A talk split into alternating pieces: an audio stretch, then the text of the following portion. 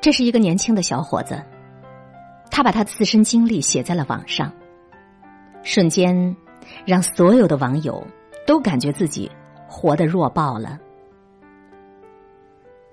二十年间，这个小伙子的病危通知单有厚厚的一沓纸那么那么样的厚，他的老妈用一根十厘米长的钉子钉在墙上，说这很有纪念意义。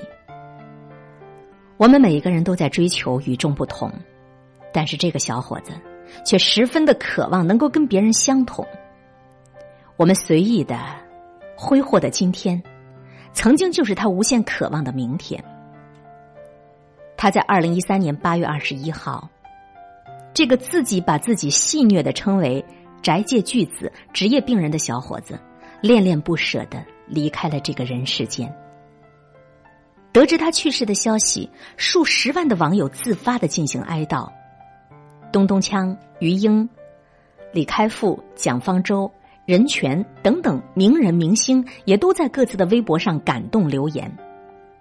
东东锵在微博上写：“跟他相比，我们大多数人都活得太轻薄了。”演员任泉评论说：“你在这个世界上，有人知道你牛过，我算一个。”这个小伙子叫程浩，一九九三年出生在新疆博尔塔拉一个普通的家庭。六个月的时候，家人发现他跟别的孩子不一样，他不踢不蹬也不翻滚，辗转多家医院检查，从石河子到乌鲁木齐，从北京到天津，医生都没办法查出明确的病因，只是断定他活不过五岁。医生建议家属放弃他。家族中的长辈也劝他母亲再生养一个孩子，他母亲说：“不管孩子怎样，既然是我把他生下来，我就要把他养大。老天夺走了他多少，我就要用我的爱来弥补他多少。”他的母亲带他到处求医问药，直到三四岁都没有结果，也没有效果。他母亲看他胖乎乎的，没什么不正常。也就暂停了折磨人的看病过程。他的父亲是一名旅游司机，每年大江南北四处奔波。他的母亲身兼数个公司的会计，地点相隔数百公里，每个月有一半的时间要花费在路上。五岁之前，他大多数都由爷爷奶奶带着；五岁以后，他母亲就把他接回身边，一边工作一边带着，并且给他请了家庭教师，弥补他不能够像同龄人那样上学的缺憾。老师教完了他拼音，就辞职了。他的母亲给他买了字典，母亲做饭他就自己翻字典，遇到不懂的，吃饭的时间再问。他的母亲边给他喂饭边教他，他的饭量很小，但是每顿饭都要吃一个半小时，因为他的嘴巴只能半张着，要是不会喂的话，根本就送不到嘴里。他吞咽的肌肉好像也有点萎缩，你稍微着急一点，他就会呛着。他的母亲一边给他慢慢的喂饭，一边教他认字儿。对于平常人来说，毫不费力的吃喝拉撒，他一辈子都得要仰仗着他的父母。六岁，在石河子的酒店过生日，那个时候的他还能够自己坐在凳子上。六岁以后，母亲给他添了个妹妹。作为一个哥哥，不能保护妹妹，反倒妹妹照顾自己，这让他感觉到愧疚。去世之后。他的墓碑上写的是“哥哥陈浩之墓”。八岁那年，他第一次跟家人去石河子南山滑雪。那个时候他已经不能够自己坐立，所以爸爸抱着他玩的爬犁子。电脑刚出来的时候，他的母亲给他买了一台。那个时候他九岁。此后，电脑就成了他一生最重要的朋友。也就在九岁那年。他的父母收到了他的第一张病危通知单，之后基本每年他都要病危两次。十二岁那年，他第一次胃出血，八天八夜水米未进，吃进去的东西原样吐出来。医生断言，再这样下去，不是病死的，也是饿死的。他的母亲守了他三天三夜，他的求生意志太过强烈，逃过了死神。护士笑着说：“你又活过来了。”他说：“阎王爷嫌我太善良，上帝嫌我太混账，他们都不肯收留我，没办法，我就只能回到人间了。此后出院，他能活动的范围更小，除了医院，常常三四个月才出一次门他没有抱怨，还常常笑着说：“是他父母一生跑了太多的路，最后使他无路可走。”有句话说：“上帝关了你的一扇门，他就会为你打开一扇窗。”他没办法像普通人那样出门，没办法像同龄人那样上学，但他有更多的时间读自己喜欢的书。所以他从十岁开始就第一次独立阅读长篇小说，便保持着每天不少于四个小时的阅读时间。十四岁的他，已经成长为一个爱思考的少年。经常出入医院的他，把死亡看得很轻很淡，思想比同龄的孩子更成熟。家里人曾经说，命运对他太不公平了。小小年纪的他，反倒学会了。安慰其他人，他说：“命运嘛，修论公道，不幸与幸运都一样，都是需要有人承担的。”他不惧怕死亡，但是他害怕上帝丢给他太多的理想，却忘了给他完成理想的时间。他的理想就是做一个像斯蒂芬君那样善于讲故事的人。生命之残酷。在于其短暂，生命之可贵也在于其短暂。他给自己制定了更加严苛的计划，每天必须要阅读十万字。阅读的内容已经从早期的韩寒、郭敬明，转变成了一九八四、胡适文选、民主的细节等等。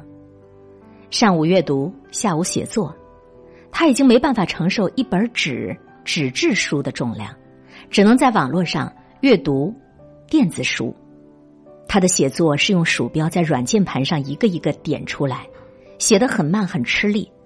他不想经常麻烦别人，长时间的保持一个动作，直到累得扛不住了，才叫母亲帮他翻身换个姿势。读书是他认真生活的表达方式，写作是他寻找到的一条自我救赎的道路。他把尼采的话当成自己的格言：凡是不能毁灭我的。必将使我强大。我未必能够成为作家，未必能够写出让自己满意的作品，但是我必须坚持写作这个行为，因为我不想让自己身上的伤痕变得毫无意义。看着这些淤青，我就能想起曾经的日日夜夜，想起曾经的自己。若是要放弃写作，则是对之前付出的一切表示了否定。他的不甘心，他的坚持。让他在二零一三年，在他二十岁生日之前，看到了希望。他的《昂着头的艺术》被刊登在全球商业经典。他在知乎上对一个问题的回答，刷新了知乎的记录，二十四个小时获得了两千加点赞、五百加评论，私信和留言都像潮水一般的向他涌去。一个真正很牛的人。不是那些可以随口拿来夸耀的事迹，而是那些在困境当中依然可以保持微笑的凡人。这是他在知乎的那个著名的回答。他在知乎上拥有了个人专栏，有人被他的文字感动了，也有人在他的文字当中获得了力量。他去世的第二天，他的母亲接到一个男孩哭着打来的电话：“阿姨，我真的对生活都绝望了。”是程浩的故事把我从病魔手里拉了回来，让我对生活恢复了信心。我没想到他竟然走在我前面，我心里真的特别特别难受。要不是他，我可能会走在他的前头。有网友说说他的故事很励志，他觉得自己只是做了自己该做的、能做的。他非常反感别人给他贴上“身残志坚、自强不息”这样的标签。他说。难道就因为我有病，就该活得垂头丧气、萎靡不振吗？他想活着，想活好，想爱人，想被爱、被需要，想尽量的不麻烦别人，最好还能够帮助到别人。他经常跟他母亲说：“妈妈，要是我死了，把我的眼角膜捐出去，把我的遗体捐出去做解剖，解剖了我，找出病因，找到疗法，能够救好多人。不然，你要是把我埋掉，那跟垃圾有什么区别？捐姚姐，捐我的眼角膜，让需要的人重见光明，这是他的愿望。另一个愿望就是，去北影导演系听一堂课，哪怕是一天。但是他的愿望都没能实现。对我们来说，一个小小的感冒对他来说都可能是一条致命的信息。他的左肺只有一个扁条，只要感冒，呼吸都是一种奢侈。二零一三年八月，在一次感冒之后，带着呼吸机的他，依然微笑着。三天之后，恋恋不舍的离开了这个世界。